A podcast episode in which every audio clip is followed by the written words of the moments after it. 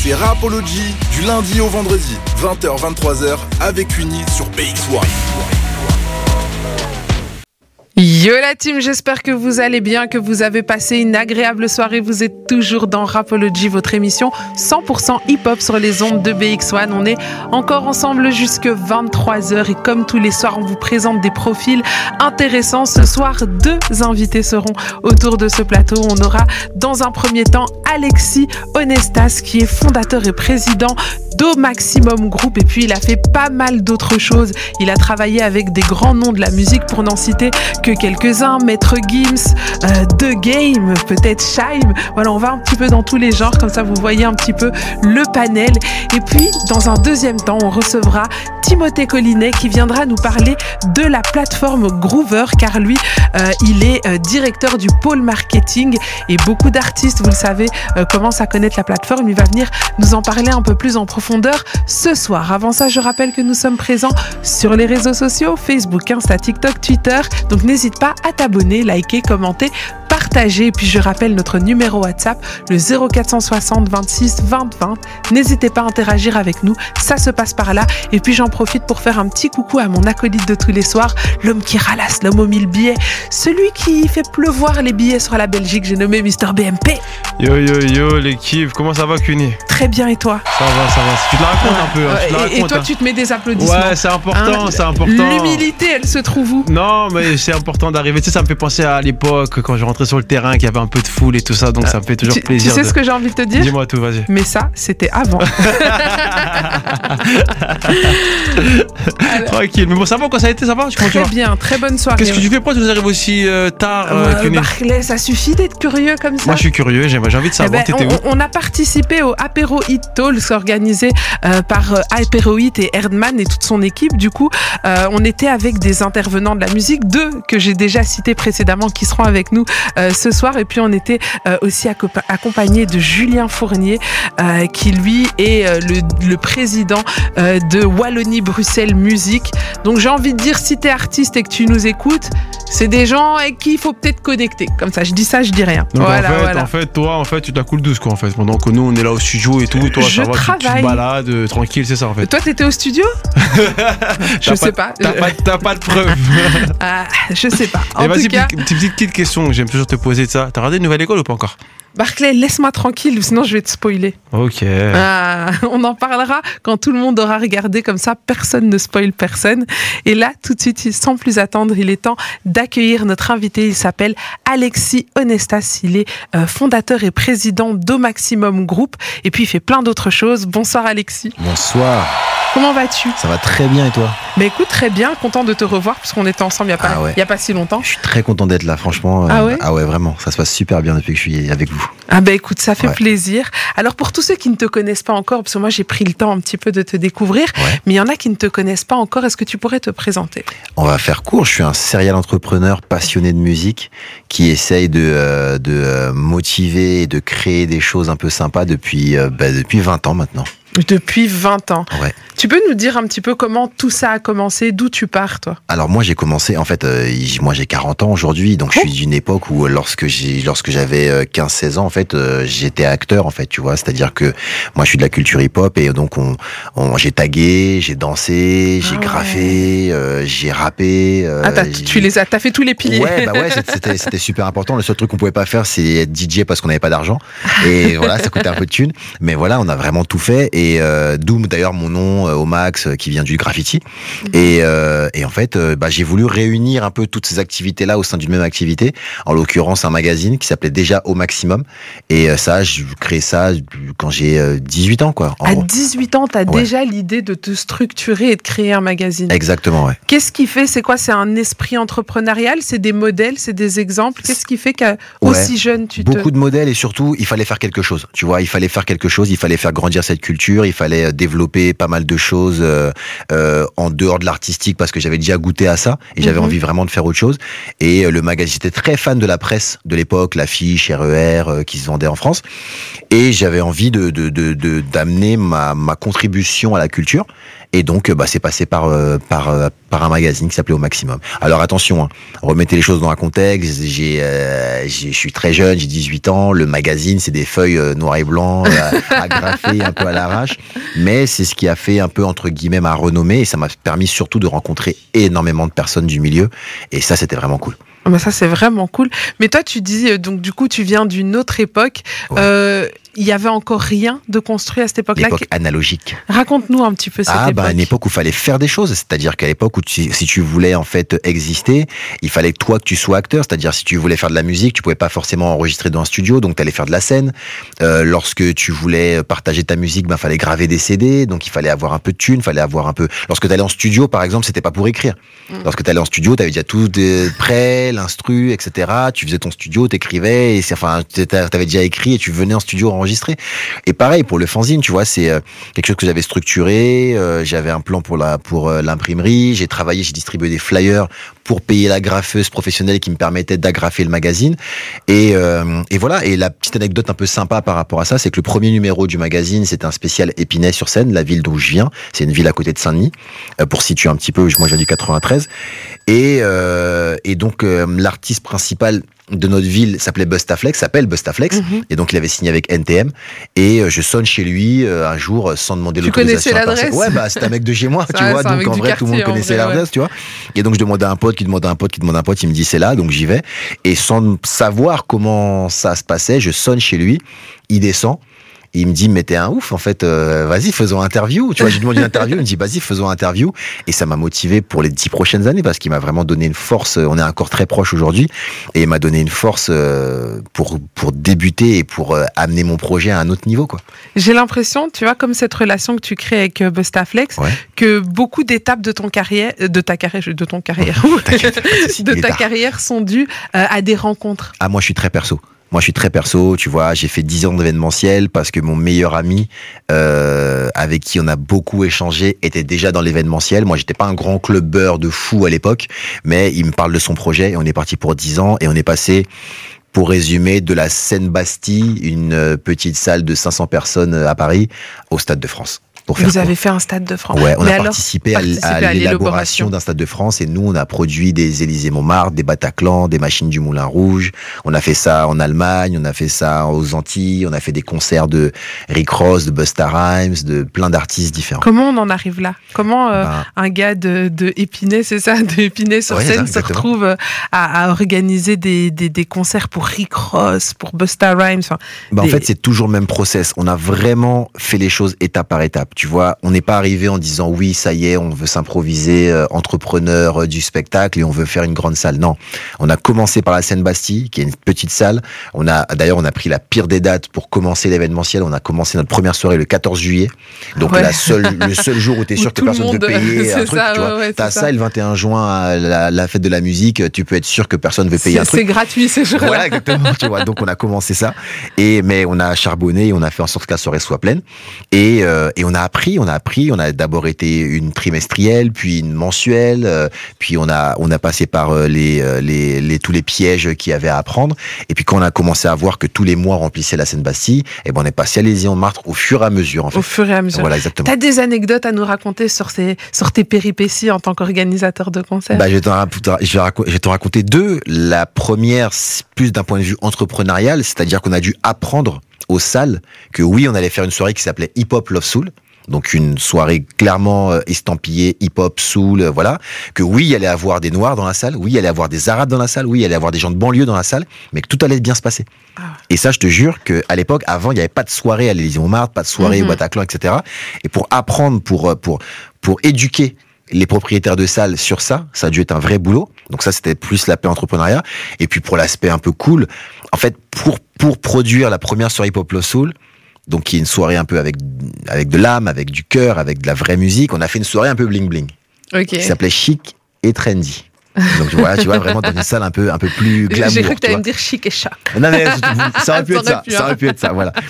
Et en fait, on, comme on comme on travaillait avec nos propres deniers, on avait tellement eu la pression sur cette soirée qu'on avait communiqué, mais je te jure, dans tout Paname, mais vraiment trop en fait, trop parce Trop qu'on n'était pas encore, communication. voilà, on n'était pas encore pro à ce niveau-là. Et quand il y a un moment, en fait, il faut s'arrêter. Et donc on s'est pas arrêté, on a continué à communiquer et durant la soirée.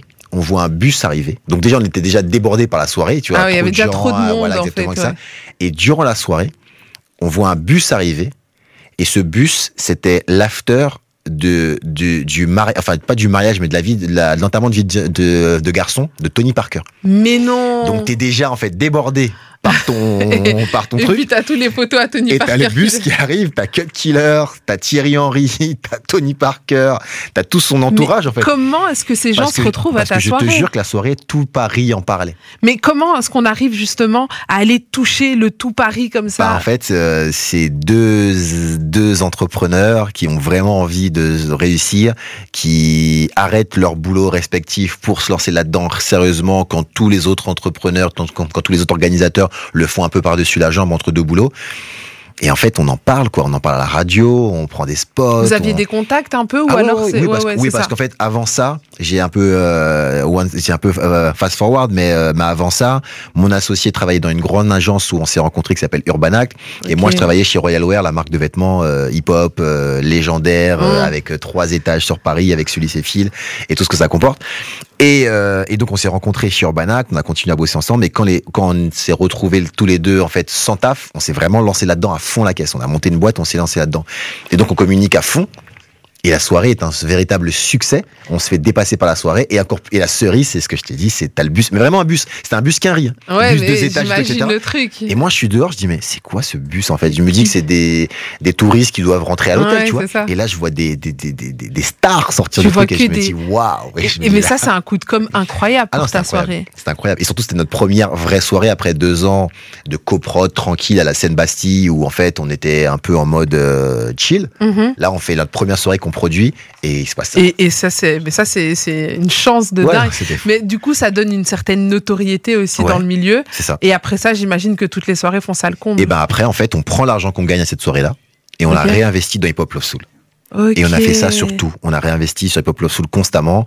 On a réinvesti sur les concerts. Chaque fois qu'on faisait un concert, on gagnait de l'argent. On réinvestissait sur le booking de l'autre concert, etc., etc. Et on a fait ça pendant pendant dix ans. Pendant 10 ans. C'est ça. Incroyable. Et comment est-ce qu'on en arrive à la fameuse agence euh, au maximum? Bah en fait, moi j'ai toujours suivi mes envies, mes, mes envies, tu vois, je suis un je suis j'ai 18 ans, je suis un fan, j'ai envie de rencontrer des gens donc je monte le fanzine, tu vois, je monte le Mhm. magazine et je rencontre les gens. Ensuite, j'ai 20 ans, je suis avec mon meilleur ami, on a envie de s'éclater, on a envie de vivre la vie, tu vois, donc on monte en fait euh, des soirées, pendant 10 ans on fait des soirées. Et l'âge faisant, tu vois, tu commences à te poser un peu, t'as la trentaine et tout, etc. Et tu te dis que l'événementiel, ça va être un peu compliqué. Et surtout, t'as envie de chercher une sorte de crédibilité. Parce que la communication, moi j'étais chargé de la communication dans, dans cette société. Et euh, la communication que je mettais en place, en fait, était plus importante que certaines agences de communication classiques. Sauf qu'on nous prenait pas au sérieux parce qu'on nous prenait pour, entre guillemets, des mecs de soirée qui Mhm. passent leur temps à boire, euh, à draguer des filles et, euh, et en fait qui ont de la chance quoi en fait. Et moi je sais que c'est du vrai boulot, tu vois. Je sais que c'est que c'est des réseaux des à gens gérer. qui payent cher pour, Exactement. euh, pour ça. Tu vois ce que je veux dire? Donc et j'étais un peu frustré par rapport à ça, je te cache pas. Et donc je me décide à monter une vraie agence de communication pour vendre mes services principalement à des maisons de disques. C'était quoi ton, ton, enfin, tu développes un certain talent de communication, Mhm. mais c'était quoi justement ton truc en plus que les autres boîtes n'avaient pas? Qu'est-ce que toi t'avais mon en truc plus en plus, c'est, je pense que, en toute modestie, c'était que j'étais au cœur de ce que je faisais. C'est-à-dire que entre 20 et 30 ans, tu fais des soirées. En fait, c'est l'âge où il faut le faire. C'est là où il faut prendre, faut prendre des risques. On a fait une soirée qui n'avait aucun sens sur le papier. On va en Guadeloupe, on loue un hôtel, un hôtel entier. Mhm. Et quand on se rend compte que ça commence à bien le faire, on loue en fait tous les hôtels de la ville de Saint-François. En fait, on loue les chambres et on invite un DJ de chaque île de l'arc caribéen. Ok. ok Écoute bien le truc. Hein, c'est, et, et imagine t'écris ça comme un plan. Oh euh, ouais, vois. c'est ça. On invite un DJ de chaque arc caribéen, donc euh, à billet d'avion, etc., etc., tout ce que ça comporte de dépenses. Et on se dit, mais et donc on va faire une soirée de 72 heures. De, de, de vendredi à dimanche, c'est Ouais. parti, on y va, 24, 48, 72 heures. Et en plus de ça, on se dit, mais ouais, mais en fait, euh, faut que la Guadeloupe devienne le centre du monde, notre soirée. Donc on va faire venir un Kerry, en fait. Comme si c'était pas déjà assez, tu vois. Ouais, comme Donc on fait venir à l'époque Omarion sur la première édition et Fadjo sur la deuxième édition. Mais comment tu fais venir au Marion Et Bah, c'est quoi C'est juste une question de budget ou il y a non, quand tu même un bookes, Tu bookes, tu leur expliques ton concept parce qu'ils en ont rien à faire. Tu vois, ils prennent déjà du budget en restant chez eux, en allant en boîte, euh, Ouais, en faisant des showcases, tu vois. Là, tu leur expliques ce que tu veux faire. Tu écris ton projet. Et quand tu dans ce projet-là, le manager de Marianne, il dit, mais faut qu'on y aille, c'est incroyable un ce qu'on est en truc train de de faire. dingue, ouais. Et ouais, c'est incroyable, on l'a fait deux fois, et ouais, c'est incroyable. Mais ça, c'est des trucs à faire à 20 ans. Quand t'es fou. Aujourd'hui, tu vois, tu me dis de faire ça aujourd'hui. Je dis, mais en fait, tu veux que je m'endette jusqu'à la fin de mes jours. Ouais, mais après, nous, on peut pas profiter Ouais, de bah ouais, ça, non, mais tu vois, maintenant, notre c'est- génération, maintenant, on est punis, quoi. Maintenant, c'est aux jeunes de le faire. Et donc, je me suis posé un petit peu, et à 30 ans, donc t'arrêtes vers ce genre de truc, tu te structures un peu. Et j'ai monté une agence de communication. Ouais, je me suis spécialisé dans la communication d'artistes musicaux. Et euh, d'abord le rap.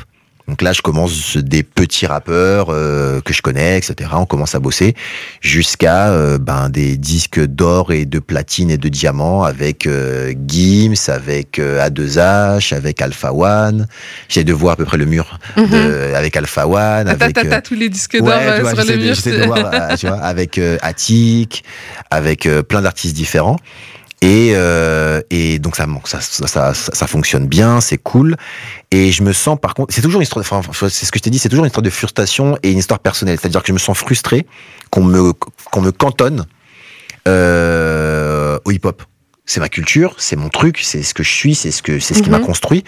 Mais en fait, la culture hip-hop, et ça, il faut l'assumer, il faut le savoir, et il faut le redire encore, nous sommes les plus puissants. C'est-à-dire qu'on est la musique. Moi, je euh, suis d'accord. C'est juste voilà. qu'il y en a, ils sont pas d'accord. aujourd'hui, en fait, ce qui est fort avec la data, c'est qu'il n'y a plus de débat. On peut tu plus, on peut plus le cacher. en Voilà, fait. tu vois. Et donc, en fait, nous sommes les plus forts. Donc, appelez-nous pour vendre d'autres Venez, styles on de musique aide. parce qu'on sait le faire. Tu vois ce que je veux dire On sait le faire. On a réussi à monter des gros sites internet sans, sans aide. On a réussi à monter des grandes soirées sans aide. On a réussi à vendre des disques sans aide, tu vois. Il y a des artistes belges qui ont réussi à conquérir le territoire euh, francophone, franco-français sans aide. Tu vois ce que je veux dire? Mhm. On est fort. On est fort. Chacun d'où on vient, on est fort dans ce qu'on fait. Et donc, je me dis, bah, je vais monter une agence pop. Tu vois Ah ouais. et euh, j'ai monté une agence pop. Et là, est-ce qu'on te fait confiance dans ce domaine-là non. non, non, non, non. Au départ, faut se battre. Faut se Mhm. battre, il faut s'imposer, tout ça.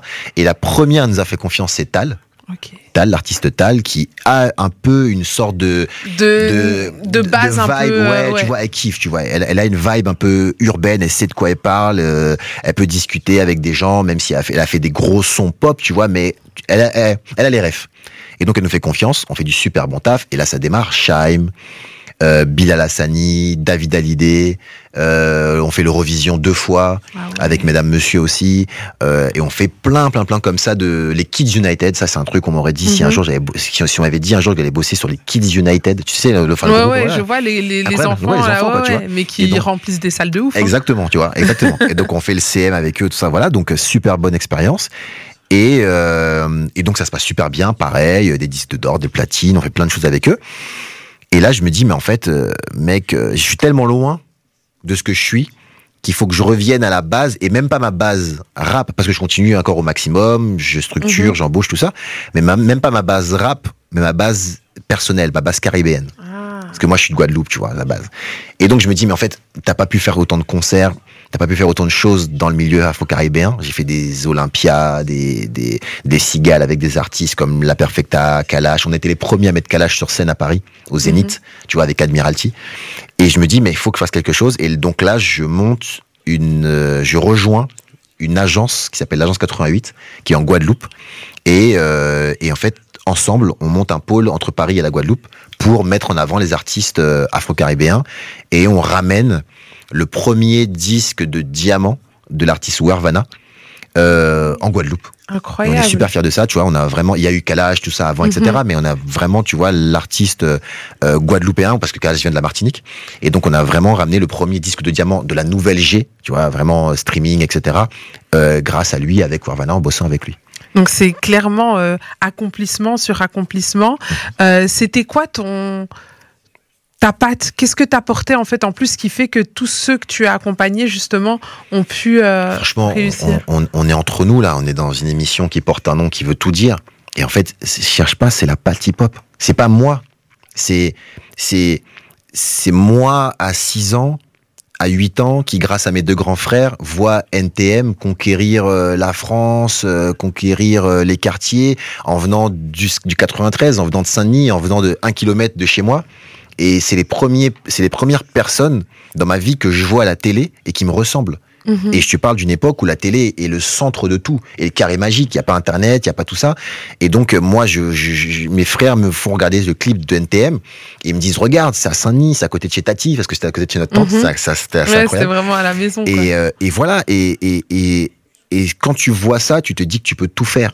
Et donc, en fait, je pense que le hip-hop, le rap t'amène ce genre de, de, de, de, de, de pouvoir magique où tu te dis le do it yourself, tu vois, comme on dit aux Mhm. États-Unis, tu vois, où on te dit, bah en fait, tu le fais quoi. Et moi, quand on m'a dit euh, de bosser avec Shaim, de bosser avec les, les David Hallyday, tu vois, jamais je me suis dit je le fais pas. Mais justement, à David Hallyday, qu'est-ce que. Enfin, tu vois, comment est-ce qu'on met une patte hip-hop Du, du coup, t'as Bah, été sur obligé de mettre ta, Sur patte hip-hop. sur ouais. le web. C'est ça qui manque.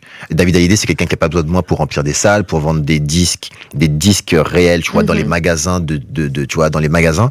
Mais par contre, c'est quelqu'un qui, a, qui, a, qui avait besoin de moi, tu vois, sur Internet, pour avoir une promo web, pour pouvoir savoir quand poster, quoi mettre et tout ça. Et ça, ça vient d'où? Ça vient de la mise à l'écart du rap qui a dû tellement se développer grâce aux réseaux sociaux, parce qu'il était mis à l'écart des radios, des grands réseaux, etc., que sur le web, on maîtrise tout. Ouais, c'est vraiment et, tu ça. vois et donc en fait c'est partir d'une frustration et d'une mise à l'écart apprendre des nouvelles skills des nouvelles techniques et les remettre après ailleurs parce qu'on est les meilleurs non, mais vraiment non que- non, ah ouais, non, mais on est entre nous faut le moi, dire, je suis totalement d'accord. Ici, on est entre nous, on est à la maison, donc exactement tu peux vraiment te permettre euh, de le dire. Et, et c'est vrai que euh, c'est une manière très intelligente euh, de, tu vois, de détourner ce, côté. euh, J'ai pas le droit. Enfin, on n'a pas le droit d'être là. On n'a pas notre place. Et c'est une très bonne manière de le de le détourner. Mais donc, du coup. Suite à ça, t'en arrives à devenir même manager. ouais ouais on manage euh, je manage des artistes parce que la partie agence pareil c'est toujours la même chose. Toujours une sorte de frustration de se dire que quand tu es une agence ben tu reçois les éléments en fait en dernier. C'est-à-dire que la maison de disques produit l'album fait les covers euh, écrit un storytelling par rapport à ça. Et puis après on me dit hey, Alexis vas-y euh, fais la communication. Dis-le à tout le monde maintenant. Ouais dis-le à tout le monde maintenant. Sauf que des fois tu te dis ouais mais là vous auriez dû peut-être vous auriez dû peut-être mais c'est pas ton rôle Mhm. et donc, en fait, je, me, je, je, je, je commence à manager, encore une fois, c'est des proches, hein, euh, Husky, par exemple, qui aujourd'hui euh, bosse avec Booba au 9DI, tout Mhm. ça. On le fait signer chez Warner, je manage euh, Take a Mike, qu'on amène euh, chez Bicos, puis euh, chez Polydor. Et en fait, on fait des grandes choses comme ça avec des artistes. Aujourd'hui, je le fais aussi avec des artistes caribéens, notamment Rachid Allison, qui est une artiste qu'on a vraiment pris au tout départ et qui aujourd'hui euh, fait des duos avec Bayani, euh, Mhm. fait des fait, fait enfin fait des festivals, fait plein de choses comme ça. Et j'aime ce côté un peu management de producteur. Euh, je m'implique doucement parce que c'est un vrai métier et je vais un par un. Et puis je suis pas du tout dans la dans le fait de bloquer des artistes parce que je sais que je pourrais pas aller euh, à un niveau parce que j'ai d'autres choses à faire, tu vois, et je pourrais pas aller à un niveau euh, trop haut avec eux.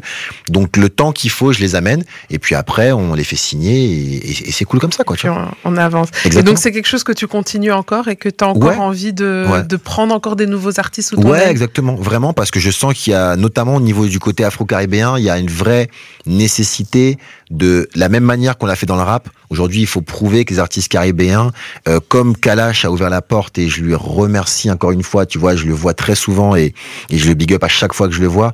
Je lui dis, mais il a amené ce, ce- cette musique à un autre niveau. Tu vois, comme Admiral avant lui, comme d'autres artistes avant lui. Et aujourd'hui, je pense que tu vois ce que font des Meryl, euh, tu vois ce que fait un Kima, ce que fait Rachel, euh, voilà, c'est magnifique et il faut amener ce truc-là encore plus loin.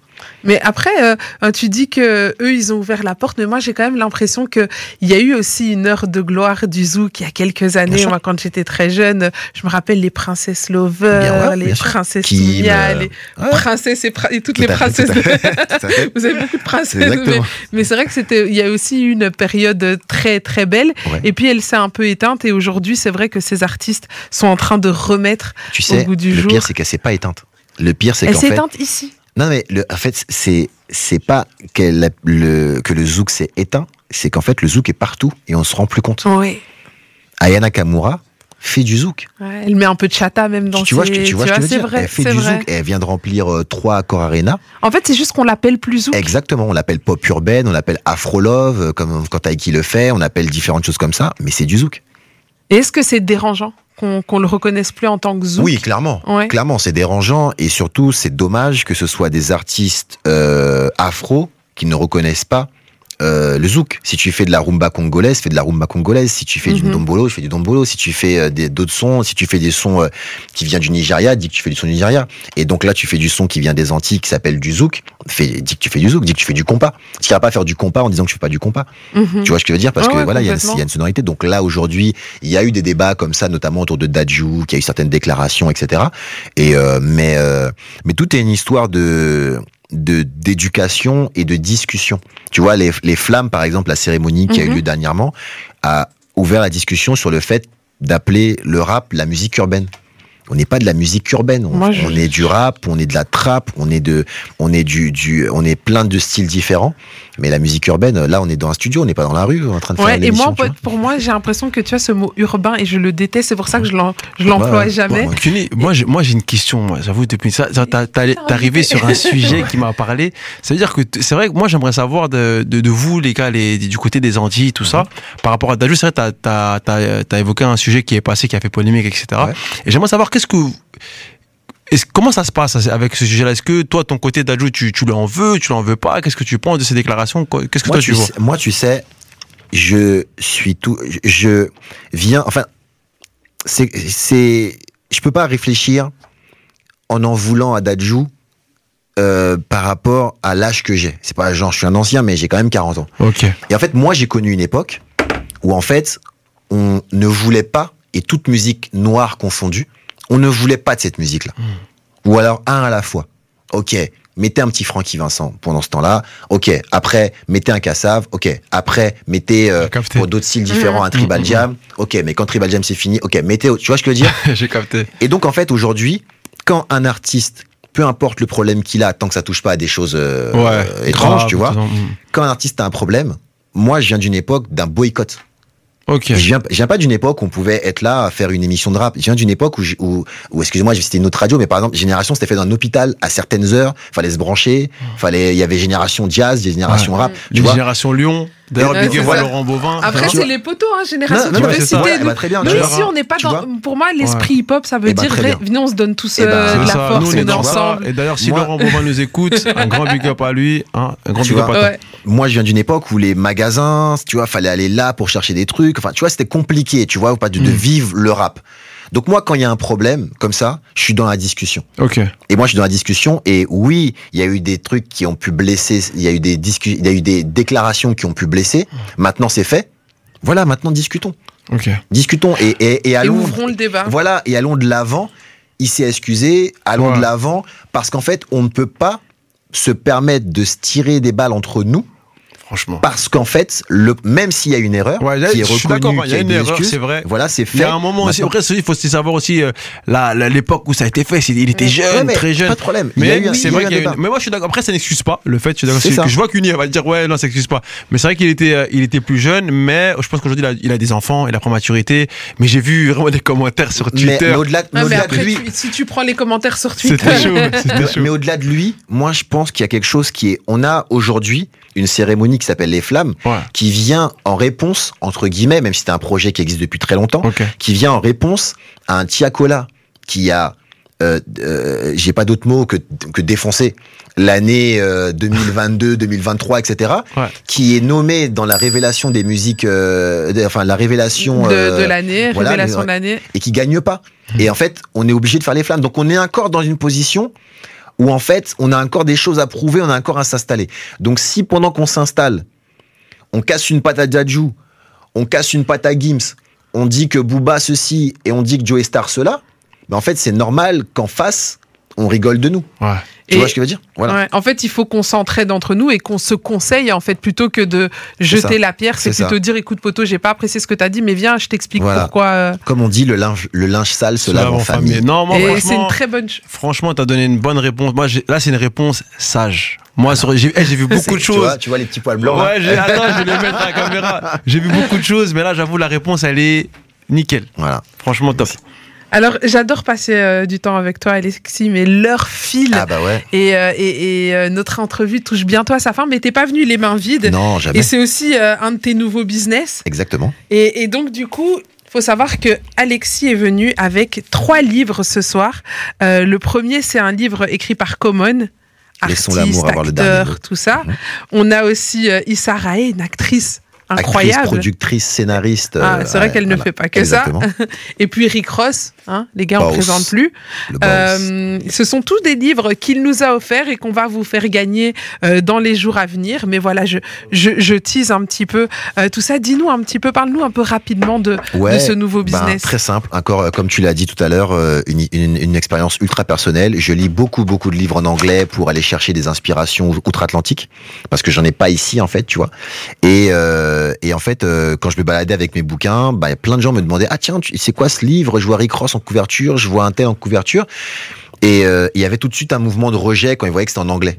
Et ça, de la part de tout le monde, euh, euh, différentes communautés, femmes, hommes, âgés, jeunes, tout, etc. Et donc, euh, en ayant ce genre de remarques plusieurs fois, même de personnes qui parlent anglais, qui avaient la flemme de lire un livre en anglais alors qu'ils comprenaient l'anglais, je me suis dit non, là, je il y a fais quelque chose à partie faire. de ces flemmards. Voilà, et ben voilà. Et ben je me suis dit non, il y a quelque chose à faire.